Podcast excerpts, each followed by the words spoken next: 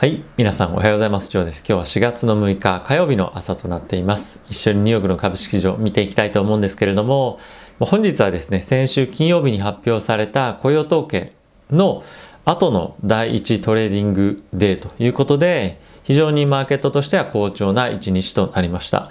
雇用統計がですね、非常に強くて、3月プラス改定値というところで100万人以上の増加が見られたことで、株式市場としては今後の景気拡大と、およびま雇用の回復というところがですね、かなり期待を持って取引をされていたんじゃないかなと思うんですけれども、マーケット全体として取引量がものすごいあったかというと、まあ、そこまでではなかったかなという印象です。なので、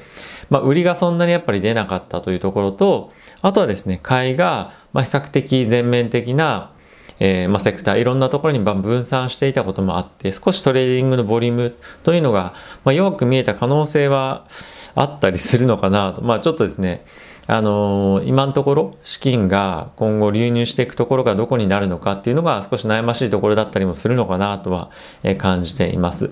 で、えー、昨日なんですけれども、まあ、ナスダックを中心に大きく上昇というところではあるものの、ナスダックへの資金の流入、カムバックがですね、少しずつ収まってくるんじゃないかなと、個人的には思っています。で、今後は、えー、小型株が今非常に弱いんですけれども、まずは大型株に対して資金が大きく入る、入っていくような流れになるんじゃないかなと思っています。なので今後はですね、ナスダックへの大きな資金の流入っていうのが、まあ、少しずつ収まっていってナスダックの中でも大型銘柄、まあ、 GAFAM 中心かもしれませんがあとはですね S&P に関連した銘柄っていうところに、まあ、買いがしっかり入ってくるんじゃないかなと思ってますなので今後は少しの間はえー、S&P の方がですね、ナスダックをアウトパフォームするというような地合いも、えー、出てくるんではないかなと思っています。で昨日はですね、セクター別で見てみると唯一マイナスのセクターがエネルギーということだったんですけれども、これはですね、原油の価格が約4%強ですね、下落していたこともあって、えー、下がっているというようなセクターでした。はい。まあ、これはですね、まあ、一時的なものかもしれませんが、この原油の需要がですね、今後強く出てくるかどうかというところは今後の経済の見通しにもつながってくるので、このあたりはですね、注目をしていきたいなと思っています。はい。あとはですね、小型株が非常に弱かったこともあって、やはりまだまだ株式の全面高という状況にはないのかなと思いますし、まあ、あとはですね、やはり、えー、投資家としては、まあ、しっかりとファンダメンタルがまずあるところと、あとはですね、しっかりと競争力のある商品やサービスをもうすでに持ってるというところを、まあ、先行して投資をしていくというのが、まあ、中心の戦略になるんじゃないかなと思っています。まあ、去年の年末のような、えー、期待感だけで上げていけるようなもう相場ではないと。いうのがもう今の状況となっていますし、あとはですね、去年の、えー、相場みたいなものはもう二度と来ないと言っていいぐらいな、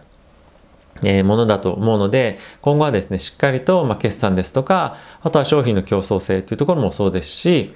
え、今後の政策といかに、まあ、金融政策及び、え、経済の政策ですね、そこといかに連動しているかというところも注目のポイント、非常に重要なポイントなんじゃないかなと、え、思っています。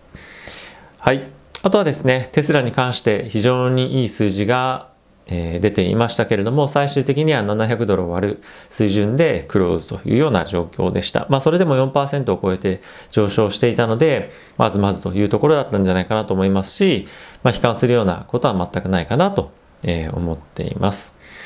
あとは、特に気になるところというのはありませんが、え、やはりですね、 GAFAM がこれだけ元気だと、マーケット全体としても活気が戻ってくるということで、え今後もですね、期待をしていきたいと思っています。えそれではですね、一緒にニュース見ていきたいと思うんですけれども、まずはですね、バイデン大統領としては、え今後税金を上げていくというような、まあ、ことをもうほぼほぼもう決めているというようなものではあると思うんですが、まあ、それはですね、アメリカの経済に対して、え阻害になら、ね、なりませんよと。アメリカから人が逃げていったりとか、まあ、あとは税金を上げることで、企業の収益圧迫はしませんよというようなことを言っていました。まあこれはそう言うだろうなっていう感じではあるんですけれども、まあ実際問題、まあいろいろ、えー、考えてみたときに、まあしっかりと税金分っていうのは特に、えー、まだ、なんていうんですか、あのガーフォンとか中心に税金払ってないところにはやっぱりそれなりにインパクトあると思うので、えこの何て言うんですかねあの法人税の、まあ、増税っていうのはアメリカの経済を阻害せずというのはまあどうかなとまあもう少しちょっとあのしっかりとしたコメント欲しかったなとは思いますけれども、えそういったことは言っていました。あとはですね、イエレンさんからもコメントが出ていたんですけれども、最低法人税の設定を、えー、するというようなことが以前コメント出ていましたが、まあ、今後はですね、え、G7 ですとか、まあ、あとは各国の首脳、まあ、G20 とかそういった枠をどんどん広げて同じような仕組みを導入することでアメリカから抜けていかないようにするっていうのをですね今後やろうとしているような今状況ですかね。なので、え、他の国にも同じようなことをさせることで、え、結果的にアメリカが列位に法人税の観点から列にならないように、まあ、今いろいろ進めているというような状況ですね。まあ、これはまあ、他国とも、えー、話をつけられれば、まあ、ある意味ウィンウィンのような仕組みにはなるんじゃないかなと思いつつも、まあ、やり方がですね、非常に時間がかかるんじゃないかなと個人的には思うので、まあ、これが実際にですね、えー、まあ、現実のものとなって、かつアメリカの法人税が上がって、アメリカからまあ、いろんな企業がですね抜けていくとかっていうところを止められるかどうかっていうのは、まあ、少し疑問かなと個人的には、えー、思っています。同じような水準に上げることで他国も、まあ、税金をですね優遇しているところところもあると思うので、まあ、そういったところが、まあ、同時にあの優位性を失うということも、まあ、そんな簡単にはしないと思うので、まあ、この辺は引き続き注目の、えー、ポイントなのかなと思っています。はい。あとはですね、アメリカで、えー、高齢者55%がワクチンの接種を完了しましたというところが、えー、出ていました。なんですけれども、新規の感染者は、えー、3週連続でアメリカでは増加をしているというような今状況とはなっています。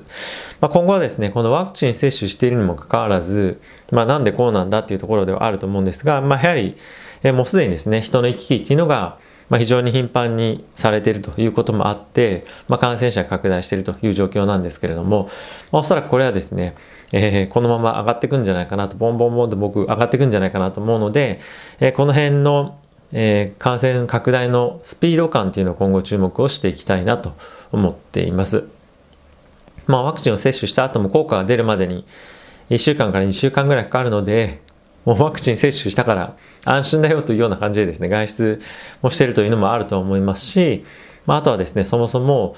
もう、えー、隔離とか、まあ、そういった、えー、政策をですね、やめて、まあ、人々が自由に行き来できるようにはもうなってきているので、まあ、特にですね、レジャー関連に関しても、えー、もうすでに予約を受け付けたりとかもしてるので、まあ、そういったところもあって、今後は、まあ、あるタイミングで感染拡大をする可能性っていうのは、まあ、特に夏ですね、あるんじゃないかなと思っています。まあ、そこのリスクっていうのは常にあると思う思うんですけれども、まあ、問題はスピード感、どれぐらいの感染の拡大のスピードがあるかというところなんで、その辺は、え、注目をしていきたいなと思っています。はい。えー、次はですね、FRB の、え、クリーブランド連銀総裁からのコメントなんですけれども、まあ、金融政策に対しては、まあ、非常にえ忍耐強くですね、挑む必要があるということなんですけれども、まあ、これはですね、しっかりと、え経済の回復をまあしてきて、しっかりと確認できてから、えー、なんていうんですか、財政政策というか、金融政策ですね。金融政策をまあ引き上げる判断をどうするかというところに、えー、しっかりとしましょうということですね。まあ、まだまだ、え雇用の数値がですね、非常に今回良かったですけども、これが継続的に良くなってくるかどうかっていうところは、しっかりと見ないといけないですし、まあ、時期尚早に、えこういった緩和策の、緩和策の引き上げをしては、ま、いけませんよということを言っていました。まあ、本当にですね、この雇用というところはそんなに簡単には回復しないんじゃないかなと僕も思っていまして、今やっぱり夏に向けてというところもありますし、まあ、一旦あまりにも非常に多くえ、切っていたセクター、まあ、特にレジャー関連とかですよね、まあ、そういったところ特に季節労働関季節的な要因もやっぱレジャーはあるのでその辺りが戻してるというだけでその本当に、ま、全面的に、まあ、いろんなところで、え、回復してるよというよりも結構局所的な部分があるので、え、これはまあ本当しっかりと見ていかないと判断誤る可能性があるんじゃないかなと思ってます。まあそういうことをですね、この連銀総裁は言っているというようなニュースでした。はい、えー、全体的にですね、マーケット非常に、えー、好調な一日ではあったんですけれども、ボリュームがそこまで伴っていなかったというのが、まあ一つ、まあ、不安というか、えー、どうしたものかなというようなポイントかなと思います。今後も、まあ、なんですですか、えー、雇用統計に関しては強かったということと、あとやはり4月の前半、特に前半っていうのは買いが入りやすいようなタイミングというふうにも言われていますので、まずはですね、前半戦しっかりと上昇してほしいなというところと、あとはですね、ここ最近は、えー、月の後半になると、前半の上げ分をですね、えー、リグインみたいなフローが入ってきて、え、後半、尻つぼみにどんどんどんどんなっていくっていうのは展開としてあるので、これがですね、払拭できるかどうかっていうのは、まあ、今後、この夏に向けて、えしっかりと株式市場が回復していけるしていけるかどうかというところの、まあ、見方のポイントの一つになるんじゃないかなと、個人的には思っています。これでまた大きく4月後半に向けて、え売り叩かれるようであれば、まだまだ試合としては、え上昇相場に、まあ、整っては整いつつあるものの、まだまだ少し時間はかかるかなと、強い、力強い上昇に、継続して向かっていくのにはまだ時間がかかるかなというポイントに、まあ、一つなるんじゃないかなと思っています。はい。えー、もうすぐですね、来週以降また決算シーズンが始まりますので、えー、その前、まあもう少し来週ぐらいになると落ち着くとは思うんですけれども、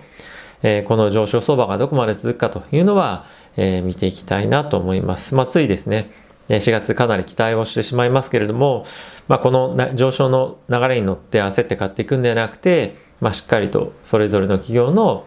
業績ですとか、まあ、あとはですねいろんな商品サービスが しっかりと競争力あるものが出せるかどうかというところまで判断をして、え、投資をしていくというのが、まあ、今後、えーまあ、継続的なしかもまあ持続的な、え、ポートフォリオの成長というのを、まあ、維持することに重要になってくるんじゃないかなと思っています。はい。えー、非常にですね、ここ最近もう暖かくなってきて、えー、ダウンもですね、ダウンジャケットも必要ないような状況になってきましたので、僕もそろそろクリーニングに出そうかなと思っております。はい。ではまた皆さん、また次回の動画でお会いしましょう。いってらっしゃい。